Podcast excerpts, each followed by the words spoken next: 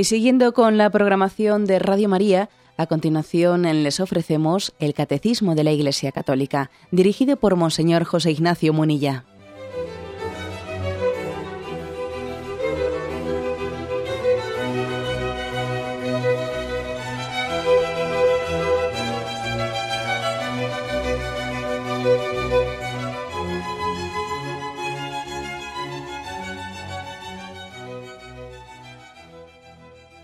Un cordial saludo a todos los oyentes de Radio María. Un día más, con la gracia del Señor, proseguimos el comentario del Catecismo de nuestra Madre la Iglesia. Estamos en el punto 2142. Este es el segundo programa que dedicamos a la explicación del segundo mandamiento, no tomarás el nombre de Dios en vano. Dice así, el segundo mandamiento prescribe respetar el nombre del Señor pertenece como el primer mandamiento a la virtud de la religión y regula más particularmente el uso de nuestra palabra en las cosas santas. Yo una primera reflexión, si me permitís, y es que podría parecer que este segundo mandamiento, el de no tomar el nombre de Dios en vano, el respetar el nombre de Dios, dicho así, parece obvio, ¿no? O sea, qué menos, ¿no? Qué menos, qué cosa tan, tan básica, ¿no? Y sin embargo, a veces lo básico, lo fundamental, eh, pues acaba resultando eh, difícil o costoso para una sociedad y para una cultura en la medida en que se aleja de Dios. A veces lo más sencillo, lo más obvio, lo que es de sentido común, eh, comienza a ser pues casi una, una virtud que cuesta alcanzarla. Eh, llama la atención eso, ¿eh? que algo tan evidente. Parece que, que, haya que recordar eso. Es como, bueno, es como a un niño, ¿no? Que hay que decirle, oye, respeta a papá y a mamá, que lo hacen todo por ti. Eh, mira cuánto te quieren. Todas, toda su vida se están esforzando y por, por, por amor a ti, ¿no? Madrugan, trabajan, se privan de, de, muchas cosas, ¿no? Por ti, ¿no? ¿Hay que decírselo al niño? Sí, hay que decírselo. ¿Es verdad? Sí, es verdad. Y sin embargo, aquí hay contradicciones que el niño, el niño, pues esté descargando en sus padres y pagando con ellos, pues toda, eh, todas sus inmadureces, ¿no? Pero hombre, pero qué cosa tan contradictoria, ¿no? Que el niño esté pagando con sus padres lo peor de sí mismo, ¿no? Que reserve lo peor de sí mismo para ellos. Si además él, no, es tonto el niño, si el niño sabe que a la hora de verdad, cuando tenga problemas, cuando haya cualquier cuestión, quien verdaderamente, vamos, va a estar a su lado incondicionalmente defendiéndole, van a ser sus padres, ¿no? Y entonces, entonces, ¿cómo se explica que el niño reserve lo peor de sí mismo para sus padres? Pues estas son de las contradicciones que tenemos. Por eso digo que a veces lo que es más obvio, lo que es de sentido común, oye, es que nos cuesta cumplirlo, ¿no? Debe ser que existe el demonio y nos lía y nos lía las cosas y lo que es bastante de sentido común acaba siendo complicado el vivirlo. Debe ser que existe el demonio, ¿no? Bueno, esta, permitidme esta reflexión de entrada, porque a mí me llama la atención, ¿no? Me llama la atención que, que cada vez más vivir el sentido común no es posible sin la acción de la gracia. Eh, sin la acción de la gracia, sin los dones de, sin los dones del Espíritu Santo, cada vez es más difícil vivir el sentido común. Uno dice, bueno, el sentido común se vive, vamos, sin muchos, uno podría decir, ¿no? Sin muchos apoyos sobrenaturales, oye, por, por mera virtud natural. Sí, bueno, en teoría, pero luego en la práctica vemos que como no seamos asistidos por los dones del Espíritu Santo, como también no nos dejemos ¿no? rodear y proteger y, fortalecer e iluminar por Dios, al final ni el sentido común somos capaces de, vamos, de llevarlo a efecto, de, cumplirlo. Por eso los dones, los dones del Espíritu Santo son importantes, son necesarios también para vivir el segundo mandamiento. No solo el primero, que eso igual lo podríamos entender más fácil, ¿no? Amarás a Dios sobre todas las cosas. Y claro, ¿eh? el que el hombre tenga la capacidad de priorizar por encima de todo a Dios, siendo así que somos de carne y hueso y, nos apegamos fácilmente a las cosas materiales y el que tengamos capacidad de amar a Dios por encima de todo, pues puede parecer más costoso, ¿no? Y, que necesitamos pues unos dones, mm, unos dones del Espíritu Santo para poder hacerlo. Sí, sí, pero también en el segundo mandamiento, ¿eh? También en el segundo mandamiento somos tan pobres, somos tan poca cosa. El, pecado tiene también una capacidad de influjo en nosotros, ¿no? La acción de Satanás, ¿no? nos, encuentra tan débiles que sin los dones del Espíritu Santo también a veces nos vemos incapaces de cumplir lo que es de sentido común. El primer don, ¿no? El primer don que necesitamos pues para cumplir el segundo mandamiento, pues es el don de piedad. El don de piedad, ¿no? que nos conduce a una a disfrutar de Dios, ¿no? que nos conduce a la oración, que nos conduce a gustar de Dios a fiarnos totalmente de Él, a ponernos en sus manos. El don de piedad es eh, aquel que fortalece nuestra confianza en Dios, ¿no? Siembra en nosotros una certeza de que Dios no falla nunca. Dios me quiere y Dios no falla nunca. Fiel es Dios que cumplirá sus promesas.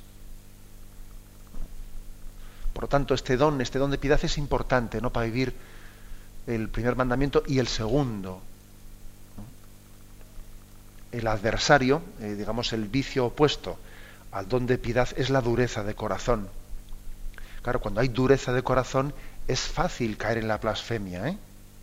Ojo, cuando hay dureza de corazón no está tan lejos la blasfemia. Es fácil caer en ella. Sin embargo, cuando hay don de piedad, cuando el hombre es piadoso, es decir, es capaz de tener ternura, ¿no? ante la bondad de Dios. Qué importante es que, que sepamos también tener ternura, o sea, que no tengamos rubor, rubor de, emocionarnos ante la grandeza de Dios y ante su bondad y ante su belleza. Es curioso, ¿no? Que también tenemos una especie de imagen de duro de la película, ¿no? Imagen de chulito es cierto, ¿no? Tenemos esa, esa imagen que nos, que nos cuesta. Por ejemplo, vamos a ver, ¿acaso no ocurre eh, en esta cultura española, ¿no? Bueno, yo creo que también en otros lugares, pero es evidente que en España ocurre esto, ¿no? Que los hombres, los varones, eh, tenemos un problema serio con nuestra imagen. Un problema muy serio, ¿no? Porque parece que el macho ibérico, ¿eh? con perdón de la palabra así un poco irónica, ¿no? El que va de machito ibérico, pues claro, él parece que los hombres, ¿entiendes? No podemos ser piadosos como las mujeres, ¿no? Entonces, a ver, hombre, no sé, yo no voy a estar aquí. Y, si vas el domingo a misa, ¿qué? ¿Ya te, ha, ¿Ya convencido la mujer? Y hasta el otro día hay un poco ahí avergonzándose, ¿no? O cuántos lugares incluso vas a, vas a celebrar un funeral y ala, y ahí están las mujeres en, en, primer, en primer lugar y los hombres se quedan atrás de pie o incluso igual se quedan fuera, porque nosotros somos machitos, ¿no? Es que eso es un problema, ¿eh? Eso es un problema. El problema de que nuestra imagen nos impide, ¿no? Impide mostrar la sinceridad del corazón. Es curioso eso, ¿no? Y por ejemplo, eso, eso se ve enseguida, ¿no? Cuando un niño, un niño está siendo educado y claro, pues si es niño, si es un varón, bueno, pues si si su madre es la que le educa religiosamente o su abuela, al principio no habrá ningún problema, estupendo, el niño irá creciendo, pero en cuanto que el niño ya adquiera una pequeña, ya, ya va, y cada vez ocurre antes, claro, cada vez ocurre antes, ¿no? En cuanto que ya despierta un poco ¿no? a ese mundo de las percepciones mutuas, de cómo me, me, perciben, cómo me miran, ¿no? Y pierda esa inocencia primera, si él ve que su padre, ¿no? Que si es su madre la que le educa religiosamente, ¿no? Pero si su padre mantiene un poco esa especie de distancia, ¿no? De delegar en las mujeres estas cosas, porque nosotros los hombres nos dedicamos a cosas, pues enseguida el niño va a entrar en crisis, porque parece que tiene que identificarse con la figura del machito y entonces eh, yo ya no yo ya no me tengo que identificar con estas cosas de mujeres. Esto también ocurre en, en esta cultura nuestra española y tenemos que tener capacidad de desenmascararlo y ser libres, ¿no? Porque ojo, nuestra cultura pues hay que reconocer que tiene, tiene muchas, tradiciones, o sea, está marcada por la tradición cristiana, pero no plenamente, ¿eh? no plenamente. En nuestra cultura hay muchas cosas que es de una España pagana, que no ha terminado de ser cristiana plenamente. O sea, en nuestra cultura conviven, han convivido raíces cristianas con otros aspectos que no han acabado, ¿no? De, o sea, no, han acabado de ser cristianos. El Señor sí ha impregnado esta cultura, pero muchas cosas han sido refractarias, ¿eh? o sea, no se han dejado empapar por él. Y una es esta, una es esta, ¿no? Esta especie de machismo, machismo barato, si me, si me permitís, no la crítica, machismo barato, que hace que el hombre tiene que dar una especie de imagen de dureza de corazón, de dureza de corazón, que le hace más proclive, más propenso, ¿no? A esa blasfemia. Bueno, es verdad que a uno me dirá sí, pero hoy en día te blasfeman exactamente igual las mujeres. No, sí es verdad, sí es verdad. Si es que en esta cultura unisex, ¿no? En esta cultura unisex que está ahora entrando con la ideología de género, si precisamente en lo que consiste es en una especie de rodillo igualador que parece que, que romper la discriminación de la mujer es que la mujer coja todos los defectos del hombre. En eso consiste, ¿no? Esta cultura de la, de la ideología de género, a la que, para, como hay que, hay que romper con las, con las desigualdades entre el hombre y la mujer, pues ¿cómo se rompe con la desigualdad, no? Pues nada, pues las mujeres que tengan todos los defectos del hombre. Si el hombre eh, ha tenido una, imagen de ser más mm, peor, peor, mal, peor hablado que la mujer, pues la mujer hablar peor que el hombre todavía. Si el hombre ha sido más vicioso, pues la mujer más viciosa todavía. Si el hombre ha sido, pues mm, ha tenido una tendencia menos casta, menos pura, la mujer menos. es curioso, ¿no? Es verdad. Eh, esto es como el comunismo, ¿no? Que dice que hay que igualar a los, a los ricos y a los pobres y el comunismo lo que hace es igualarlos a todos por la pobreza, ¿no? que toda la nación sea pobre. Pues es que es lo mismo, ¿no? Lo de la, lo de la ideología de género es igualarlo todo pero por abajo, no por arriba. Entonces, es que es así, es que en esta España nuestra ocurre esto. ¿eh? Ocurre que, que, la imagen, la imagen del varón tradicionalmente eh, parece que se ha afirmado se ha afirmado a sí misma por una dureza de corazón, ¿eh? por una insensibilidad hacia lo religioso. Y por lo tanto tenemos que pedir el don de piedad para poder vivir el segundo mandamiento. Fiarnos totalmente de Dios, ponernos en sus manos, saber que Él es nuestro Padre, ¿no? Hay también otro don, otro don muy importante eh, para vivir el segundo mandamiento que es el don de temor de Dios. El don de temor de Dios, ahora no voy a explicar los dones, porque en su día ya lo hicimos, pero bueno, menciono únicamente los, los tres dones principales que hacen referencia a, este segundo mandamiento. El don de temor de Dios es aquel que nos ayuda a tener un espíritu contrito ante Dios, una conciencia muy grande de humildad, de humildad, ¿no? Es el temor de ofender a Dios, es el reconocimiento humilde de nuestras debilidades. Nosotros es el preocuparse de no disgustar a Dios. Es el Señor decir, yo solo quiero no ofenderte, ¿no? Yo quiero permanecer en ti, no quiero apartarme de, tu mano. Quiero vivir firmemente unido a tu mano, ¿no? ese es el sentido de temor de Dios. ¿A dónde voy yo sin Él? ¿A dónde voy si me separo de, de su mano? ¿no? Es la conciencia de, la conciencia de la pequeñez del hombre, ¿no? Qué importante es este el don de humildad, que también ¿eh? es muy importante en nuestra cultura, ¿no? Pues porque junto con esa dureza de corazón, también hay una especie de presunción de que allá voy yo solo, ¿no? Allá voy yo solo, yo no necesito de nadie. O sea, es una especie de falsa presunción de las propias fuerzas, ¿no? Y luego es, dime de qué presumes y te diré de qué careces. Cuando alguien eh, dice, yo, yo, yo, yo, yo solo, yo solo, sí, yo solo, que te vas a pegar un morrazo ahora mismo. Es más, las personas que presumen ¿no? de autosuficiencia, si luego en su, en su fuero interno, cuando se quedan a solas, si, lloran por su inseguridad, Dios mío, pero sí, sí aquí todos tenemos una falsa imagen tremenda, una falsa imagen ¿no? en la que estamos tapando nuestra debilidad. Por eso eh, es importante ¿no? que, que ante Dios que ante Dios seamos sinceros, que seamos transparentes, ¿no? Que no ocultemos nuestra debilidad. ¿eh? A tapar la debilidad, ¿no? A parecer fuerte cuando no lo soy, ¿no? Es que mira, tapa las debilidades, porque si no se ríen de ti. Es, muy dada esta cultura esto. ¿eh? Y no, yo creo que los cristianos sencillamente nos mostramos como soy. Señor, tal y como soy, me pongo en tu presencia, ¿no? Y es evidente que, pues que soy débil, que necesito de ti, ¿no? Y todo lo espero de ti, pero todo lo temo de mí. O sea, lo temo de mí porque sé de mi debilidad, ¿no? ¿A dónde voy yo solo? Vamos a ver. Yo todo lo espero de tu bondad y de tu misericordia, al mismo tiempo que todo lo temo de mi debilidad. eso es el santo temor de Dios, ¿no? Y a mí me parece que esto es muy importante para vivir el segundo mandamiento. Porque cuando alguien va de chulo de la vida. Y entonces está, está aparentando una falsa seguridad en sí mismo, ¿no?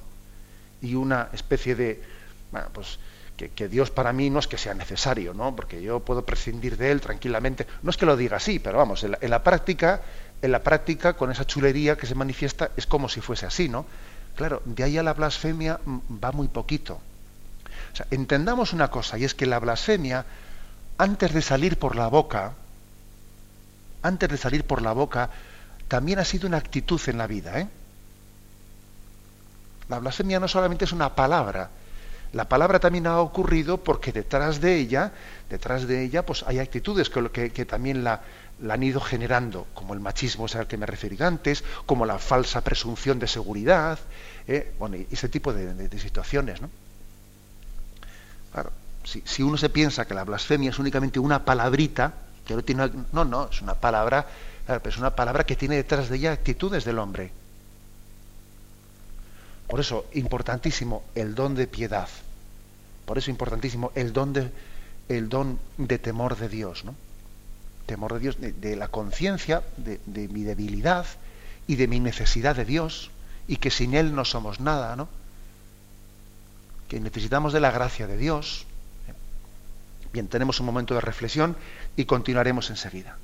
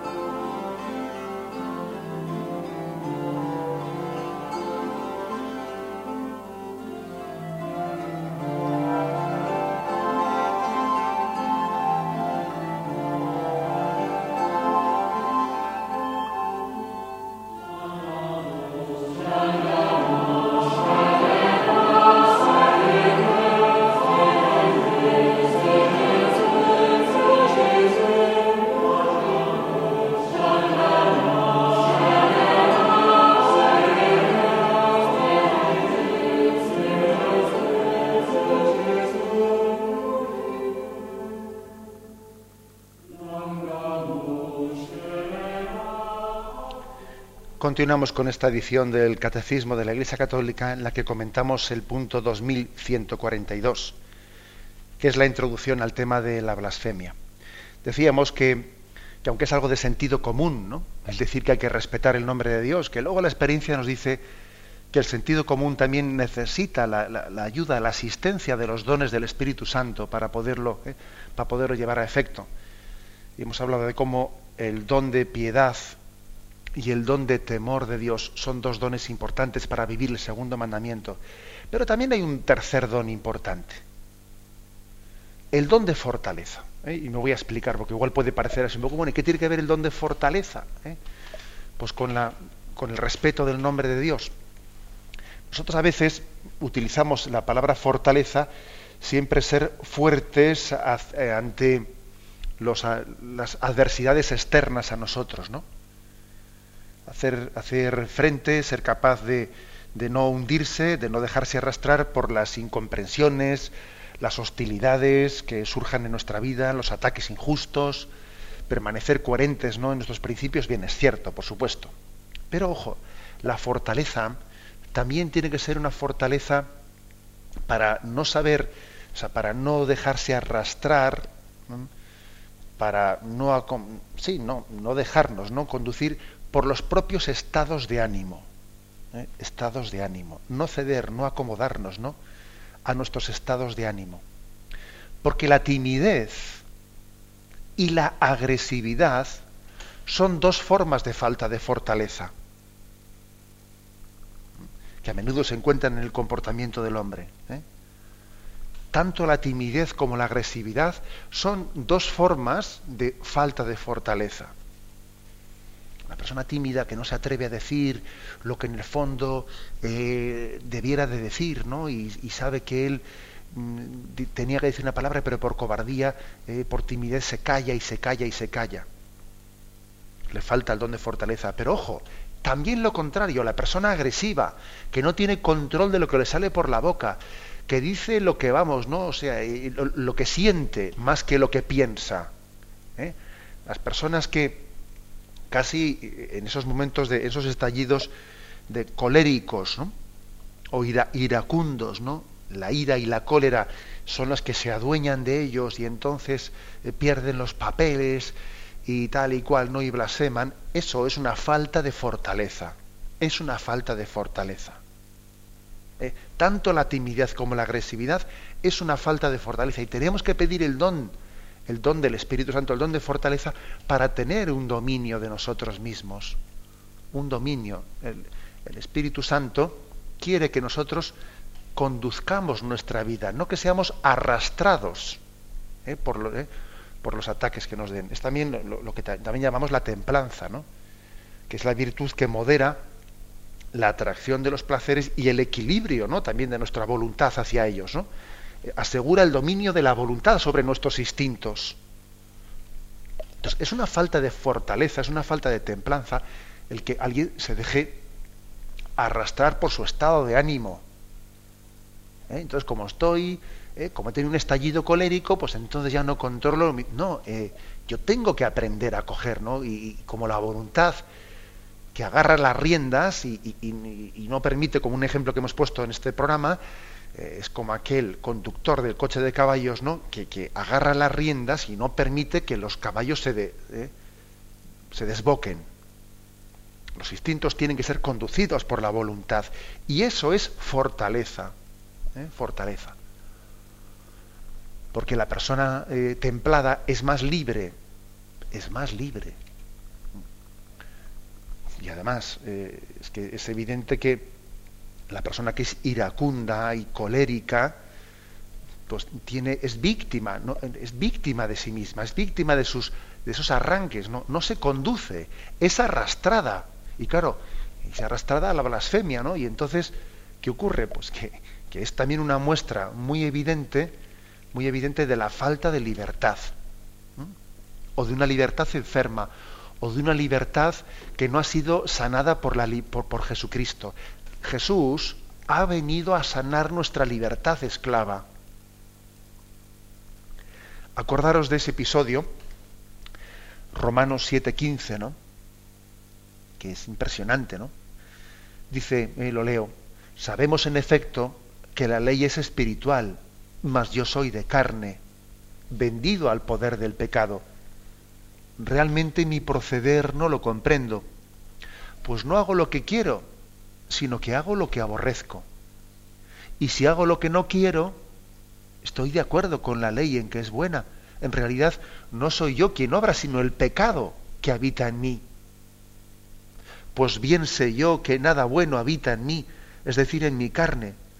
En efecto, querer el bien lo tengo a mi alcance, mas el realizarlo no, puesto que no hago el bien que quiero, sino que obro el mal que no quiero.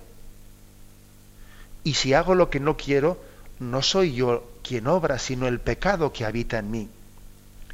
Descubro pues esta ley. Aun queriendo hacer el bien, es el mal el que se me presenta. Pues me complazco en la ley de Dios, según el hombre interior. Pero advierto otra ley en mis miembros que lucha contra la ley de mi razón y me esclaviza al pecado. Pobre de mí, ¿quién me librará de este cuerpo que me lleva a la muerte? Y la conclusión de Pablo es, Cristo, Jesucristo me librará eh, de, esta de estas contradicciones, ¿no? de este querer pero no poder, ¿no? querer conducirme y cuando resulta que soy arrastrado. ¿no? Si San Pablo dice ¿no? en, esta, en ese texto de Romanos 7 que hago lo que no quiero, pues imaginaros decir digo lo que no quiero. Claro que también nos ocurre esto, ¿no? De que digo lo que no quiero, suelto una blasfemia que, aborrezco plenamente, ¿no? También ocurre eso a veces, ¿eh?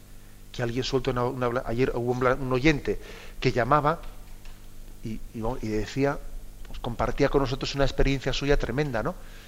Y decía, cuando oigo una blasfemia a lo mío, es que, es que, es que vamos, no me, me revelo, siento un impulso interior que me darían ganas de, vamos, ¿no? De, sacudirle, sacudirle a quien dicho esa blasfemia, ¿no?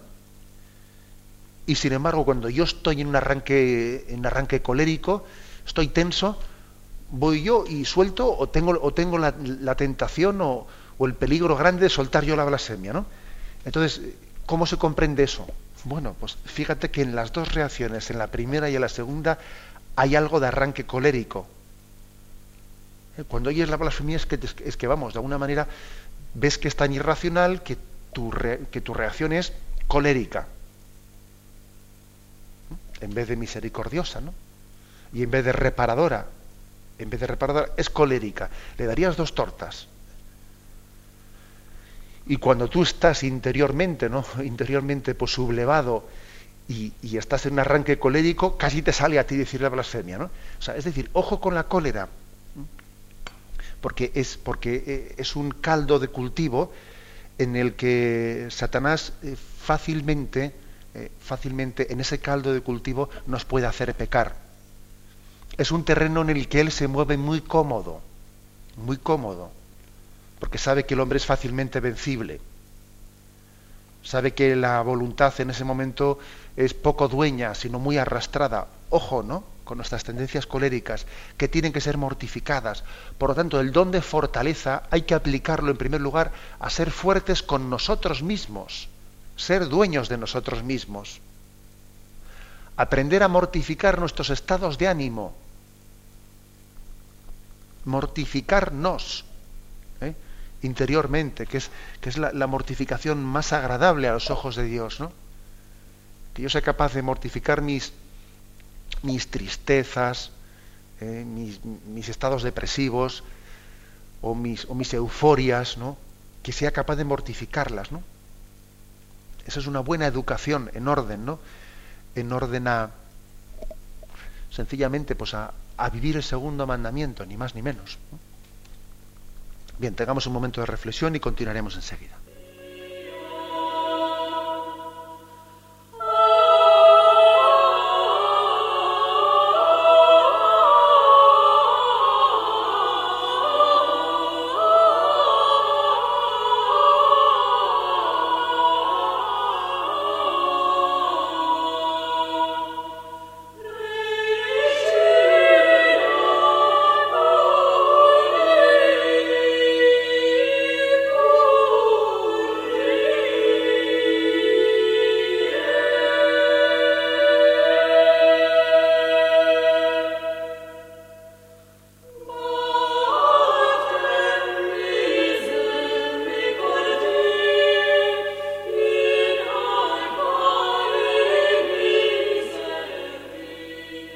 Continuamos con esta explicación del punto 2142.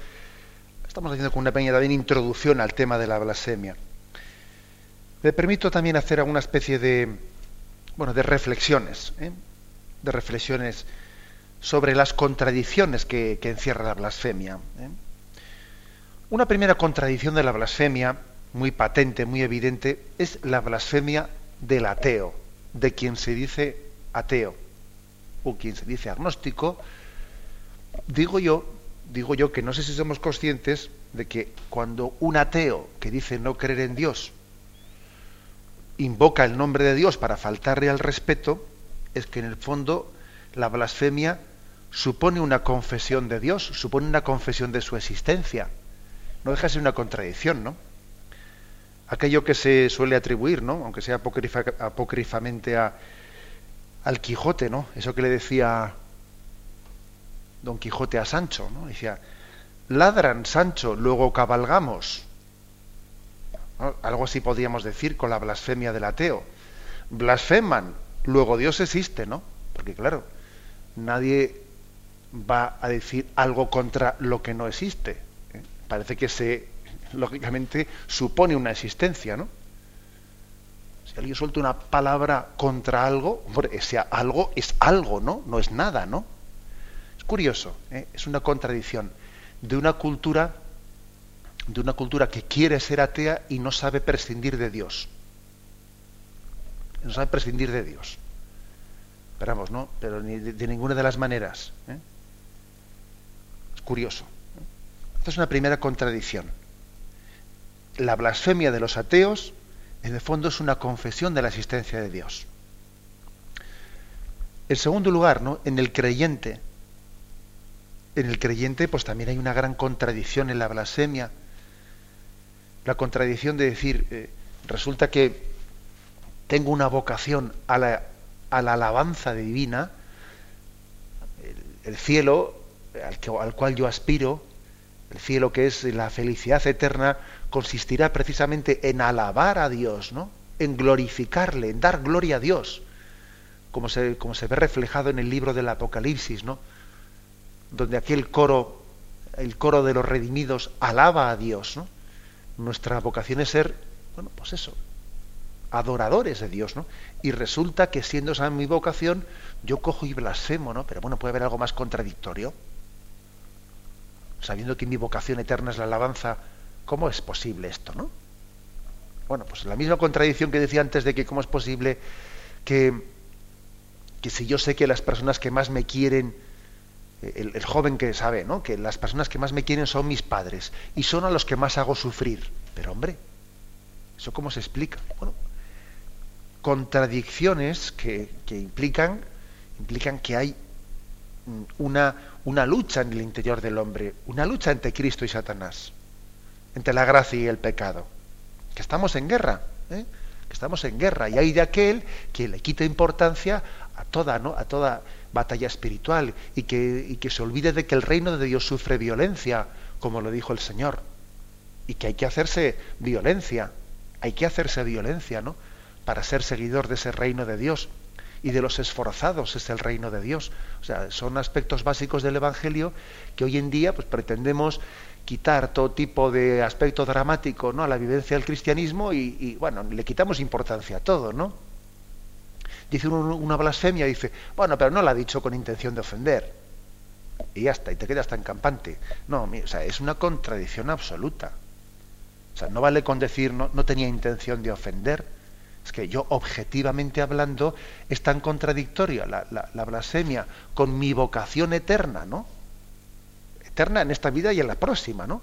Estoy llamado a ello, estoy llamado a alabar a Dios. Es tan contradictorio que no vale con sentirse justificado y decir, eh, es que no la, no la ha hecho con mala intención. Es que, ojo,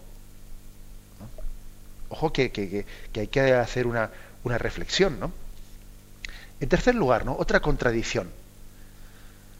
La contradicción de, de, de, qué se esconde detrás de la blasfemia en nosotros. ¿no? Porque muchas veces, detrás de la blasfemia, se puede esconder, en primer lugar, pues, una, una tendencia a llamar la atención un poco lo que he dicho al principio del programa de esa cultura un poco machista ibérica, de que hay que ser un poco el duro, el duro del grupo, ¿no? Para que allí yo me afirme el machito ibérico que tiene que decir, no, la dureza que yo aquí suelto una blasfemia y me creo más hombre que nadie, ¿no? claro que existe. O sea, en el fondo, muchas veces detrás de una blasfemia, sobre todo cuando se comienzan a pronunciar en un, en un joven o en un niño, existe una tendencia a llamar la atención Es una especie de carencia afectiva. Y que uno quiere llamar la atención. ¿Y cómo lo hace? Pues eso, ¿no? De la manera más, por ejemplo, mintiendo. A veces que se miente para llamar la atención, claro. Para ser alguien, ¿no? O se dice una palabrota ante los amigos, ante la cuadrilla, ¿no? Porque se tiene un complejo de inferioridad muchas veces. ¿eh? Ojo que a veces detrás, de, detrás del, del ser un mal hablado de las blasfemias existe eso. Existe eso el llamar la atención, ¿no? Y tenemos eso que, verlo, que, que, lo, llevamos todos, es decir, que, que, nadie, que nadie es eh, nadie es ajeno a esta tentación del, llamar la atención en las cosas que hacemos, nadie, nadie, desde pequeñitos, ¿no? Desde que estamos en la cuna y lloramos para que nos hagan caso, y si tenemos a alguien sonriendo y si alguien se va, nos dejan solos a llorar otra vez, que quiero que alguien me haga caso. Y, llamamos caso de, y, llamamos la atención de muchas maneras, ¿no? Honestas y deshonestas. También a veces, lógicamente, hay que decir que detrás de la blasfemia también se esconde una intención de ofender al prójimo. Claro, como yo sé que, este, que esta persona que está a lo mío es una persona que tiene sentimientos religiosos y que yo le voy a hacer sufrir, diciendo la blasfemia, la suelto. Y la suelto para ofenderle. ¿Mm? Para ofenderle. También, por supuesto, que existe eso. ¿eh? Existe eso, esa insensibilidad. Le voy a dar donde más le duele. Donde más le duele, ¿no? Y, y suelto esto. por eso también algunas veces uno, uno coge y responde y le dice al otro, oye, ¿qué te parecería yo ahora si, si yo dijese lo mismo con respecto a tu padre o a tu madre. Tú te ofenderías porque tu padre y tu madre también yo los trate como tú has tratado a Dios, porque Dios es mi padre, ¿sabes? También es padre tuyo, pero tú no te das cuenta. Pero bueno, Dios es mi padre y, tú tratas en nombre de Dios. ¿Y qué ocurriría si yo tratas en nombre de tu padre y tu madre así? Igual te ofenderías, ¿no? Ojo, a veces utilizamos a Dios para ofender al prójimo. Es curioso, ¿no? Yo, yo a veces pienso, qué humilde es Dios, pero paramos, pero qué paciencia tiene Dios, ¿no? Qué paciencia. Y hasta, hasta le utilizamos para ofenderle a otros, ¿no? Es el misterio de la paciencia de Dios, ¿no?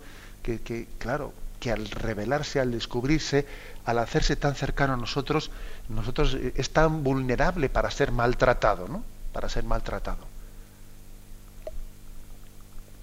lo lógico sería, eh, eh, en, esta lógica humana que tenemos, que bueno, que, detrás de, estas actitudes blasfemas nuestras, pues viniese el diluvio y acabase con nosotros, ¿no? Parecería lo lógico, ¿no? En la lógica de la justicia humana. Pero bueno, es que qué paciencia tiene Dios, ¿no? Que escucha nuestras blasfemias, ¿no? Y sin embargo no deja de tener esperanza en, en la redención del hombre, eh, en la salvación del hombre. O sea, muchas veces detrás de las blasfemias, ojo, hay sencillamente un deseo de ofender al prójimo. Otras veces hay que decir sencillamente que yo creo que hay una exhibición de mala educación. Así también este es otro componente importante. O sea, que es que somos maleducados, verdaderamente maleducados, ¿no? Maleducados, que hay personas que blasfeman sin saber eh, sin que hayan puesto ningún tipo de frontera entre qué es palabrota y qué es blasfemia. O sea, pasan de la palabrota a la blasfemia sin ninguna conciencia, bueno, o, muy mínima, ¿no? O sea, pues sencillamente es, una. La blasfemia es mm, sinónima de una mala educación. La forma de hablar también es uno de los mayores reflejos de la educación interior. La, foca, la, la manera poco respetuosa, ¿no? avasalladora. Y no digamos ya nada, pues, el, eh, pues lo que es el poco dominio del idioma. ¿eh? También hay que decir que en España los tacos son un recurso, un recurso para intentar disimular la incapacidad de hablar gramaticalmente bien. Yo no estoy hablando de formas muy elegantes de hablar y muy, y muy rimbombantes, ¿no? Que primero un servidor, pues soy, el que el que muchas veces hablando de estos programas que hacemos, pues igual yo soy el que puedo meter la pata y, algunas veces más, más de un oyente igual me escribe una carta y me dice, usted dice una expresión que no es muy correcta, pues muy bien, pues bendito sea Dios también que iremos aprendiendo poco a poco en cómo ciertos defectos gramaticales, en hacerlos, en poderlos ir corregir, ir corrigiendo, ¿no? Pero, pero ojo, es que es que no es eso, es que eh, en esta cultura actual muchas veces se recurre al taco, pero de una manera continua y constante, como una muletilla, una muletilla, pues para no, para no formular bien las frases. O sea, sencillamente como, como nos estamos olvidando de hablar, ¿eh? pues el taco eh, pues acaba disimulando, quiere hacer como una forma coloquial de expresión para disimular el que eh, es que estamos olvidando a hablar, a hablar bien y a formular correctamente las frases. Esta es otra. También detrás de la blasfemia también se esconde esto. ¿Eh? Una cultura de la mala educación. Mala educación de, me refiero a no ser respetuoso, y mala educación incluso me refiero en, no saber eh, pues expresarse bien. Pero claro, aquí lo importante, desde nuestro punto de vista moral, en este pequeño análisis que estamos haciendo, es que detrás de todo esto, de esta llamar la atención, de quiero ofender al prójimo y, me sirvo de sus sentimientos religiosos para hacerle daño, la mala educación, esto, detrás de todo esto, y esto es lo importante, ¿eh? existe, existe una rebelión contra Dios. O sea, que no cabe decir, no cabe decir, bueno, es que claro, como no tiene plena conciencia, como no, como no tiene ¿eh? toda la mala intención, o sea, ojo, eh, detrás de todo esto existe una rebelión contra Dios. ¿Existe ignorancia? Sí. ¿Existe una cierta inconsciencia? Pues sí. ¿Existe un cierto hábito adquirido? Sí. Pero ojo, no, hasta el punto de que, podamos ser tan ignorantes de que detrás de la blasfemia hay una cultura de la rebelión contra Dios. De la rebelión contra Dios. Entonces tenemos que, tenemos que ser firmes, ¿no? Firmes en, en responder ante, ante esa tentación. Esa tentación que fácilmente nos arrastra y ser también reparadores de la blasfemia. Ser reparadores, ¿no? Sentir la llamada de Dios a reparar cuando escuchamos una blasfemia, no, acostumbrarnos a ello. Decíamos ayer en una llamada que hizo un oyente que lo más prudente suele ser que las correcciones que hagamos, pues igual las hagamos en privado, porque si corregimos a alguien en público, pues posiblemente su orgullo difícilmente le va a permitir aceptar tal cosa, corregirle en privado y a veces no en caliente, sino pasado un momento o pasado eh, algún día. ¿eh? Las correcciones es importante buscar el, entorno adecuado para hacerlas, ¿no? Pero más allá de las correcciones que hagamos al prójimo, también es importante ser reparadores, ¿no? Que nosotros alabemos a Dios allí donde hemos escuchado una, una blasfemia, ¿no? Bendito sea el nombre del Señor. Señor, perdónale y perdóname a mí también, ¿no? Perdona a esta persona que ha soltado esta blasfemia y perdóname a mí también que soy un pecador creo que es importante que unamos también nuestra respuesta ¿no? ante, ante la blasfemia, la unamos a un acto reparador. Y lógicamente, ¿no? cuando, pues cuando a un cristiano se le escapa una blasfemia, pues ¿qué debe de hacer? Pues que eh, su primera reacción, ¿no? en cuanto a que comienza a ser dueño de sí mismo, sea una petición humilde de perdón. Señor, si tú sabes que te quiero, ¿eh? perdóname, ¿no? Y quiero, quiero alabar tu santo nombre. Lógicamente esa debe de ser la reacción de, alguien, no de un cristiano, quien ve que se le ha escapado ¿no? una, una blasfemia. Bien, lo dejamos aquí. ¿eh? Continuaremos, si Dios quiere, en la explicación de este segundo mandamiento. Pero ahora queremos dar paso a la intervención de los oyentes. Podéis llamar para formular vuestras preguntas al teléfono 917 107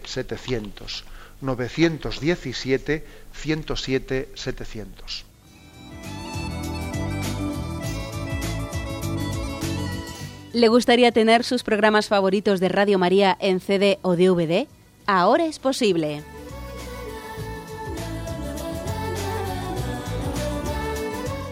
Le sugerimos que primero se informe en qué formato de audio lo puede escuchar en su equipo, DVD o CD, teniendo en cuenta que no todos los lectores de CD pueden reproducir el formato digital MP3 en el que enviamos nuestros programas. Y luego, si quiere en su casa esos programas que tanto le gustan, solo tiene que escribir una carta a Radio María, Paseo Lanceros 2, primera planta 28024, Madrid, indicando si lo quiere en CD o DVD y cuántos programas. También le rogamos que escriba su nombre, dirección y no se olvide de facilitarnos un teléfono de contacto para cualquier duda que nos surja.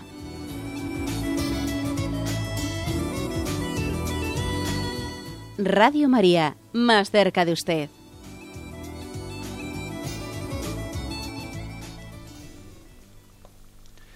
Sí, buenos días, ¿con quién hablamos? Buenos días, pues me llamo Pilar, soy de Castellón. Adelante, Pilar, me escuchamos. Pues mire, es que, a ver si me sé explicar.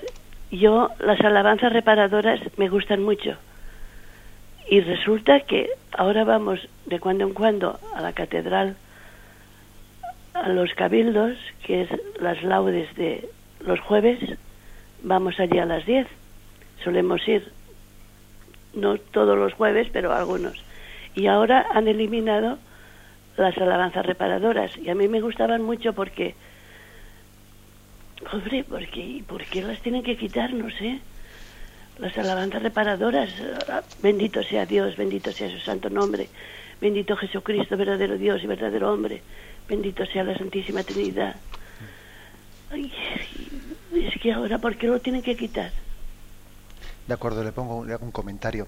Bueno, la verdad es que eh, aunque entre nosotros, ¿no? Pues ha existido la tradición muy mayoritaria de que ante la adoración al Santísimo Sacramento esas han sido las eh, las alabanzas que con más frecuencia hemos solido realizar.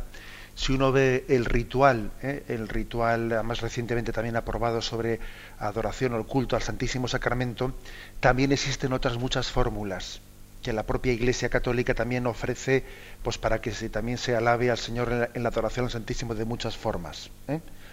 O sea que yo creo que sí hay que conservarlas, esas las que digamos las que tradicionalmente hemos hecho, hay que conservarlas, pero sin pensar que si en un momento determinado se elige otra de las fórmulas que el propio ritual ofrece, pues no pasa nada, porque bueno, pues en el ritual hay distintas fórmulas y lo bueno también es utilizarlas todas, ¿no? o irlas intercambiando.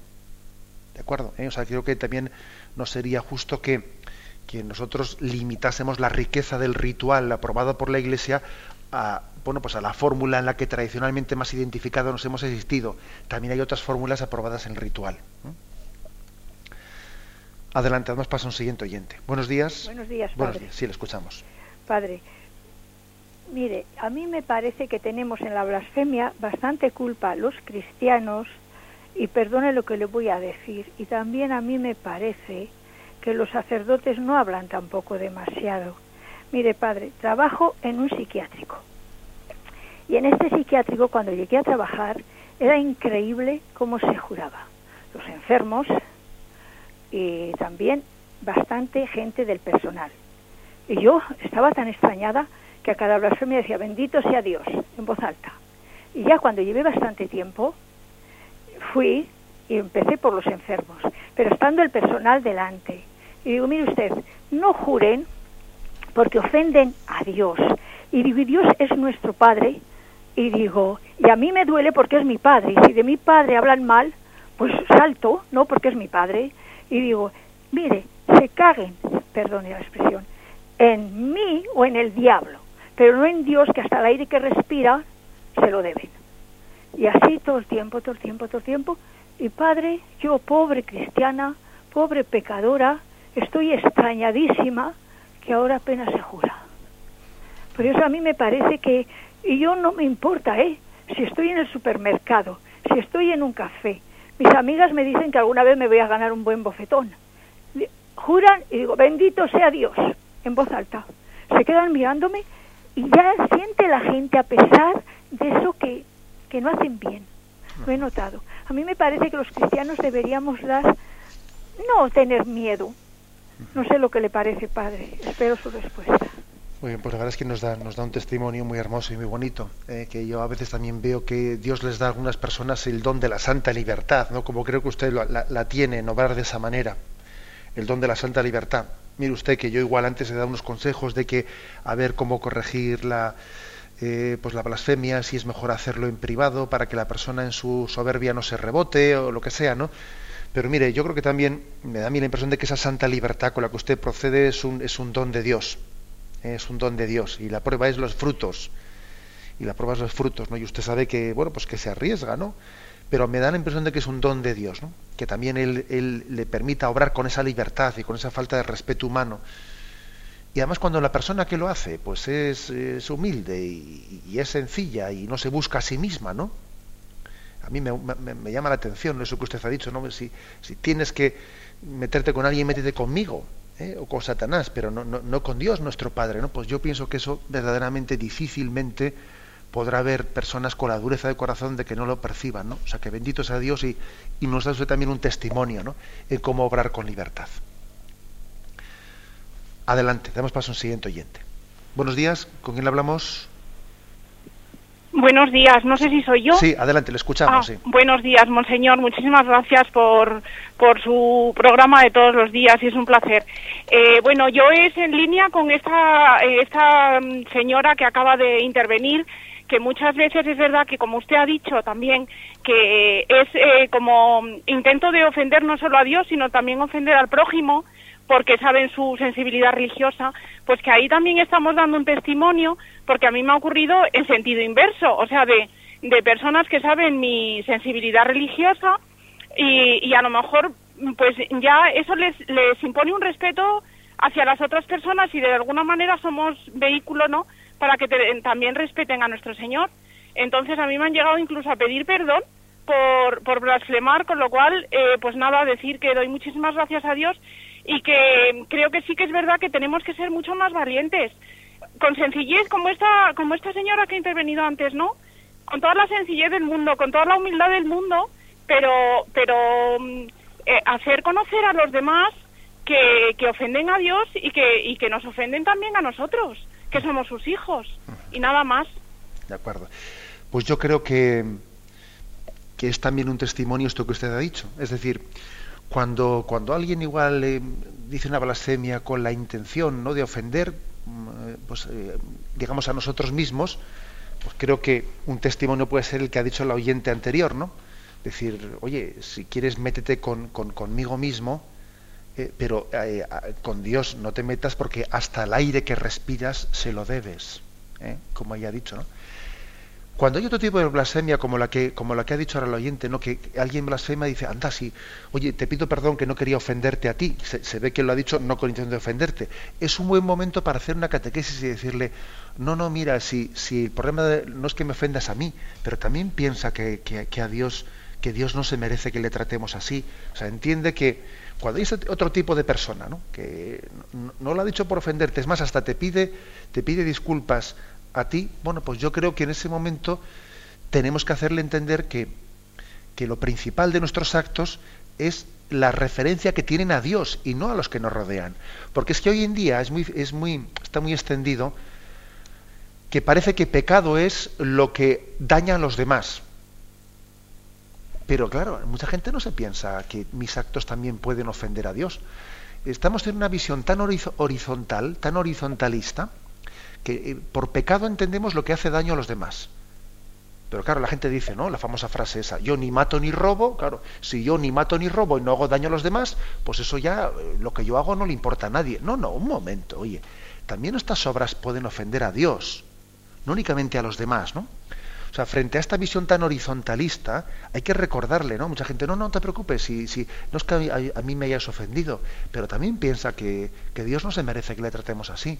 O sea, tenemos que respetarle, ¿no? Sí tenemos que pedir, ¿no? La santa libertad y la santa sencillez, ¿no? De, de tener una palabra oportuna, ¿no? En ese, en ese acto de reparación. Y también en ese acto de mostrar arrepentimiento cuando, eh, cuando se nos escapa, ¿no? Pues una palabra indebida. Me despido con la bendición de Dios Todopoderoso, Padre, Hijo y Espíritu Santo. Alabado sea Jesucristo. Música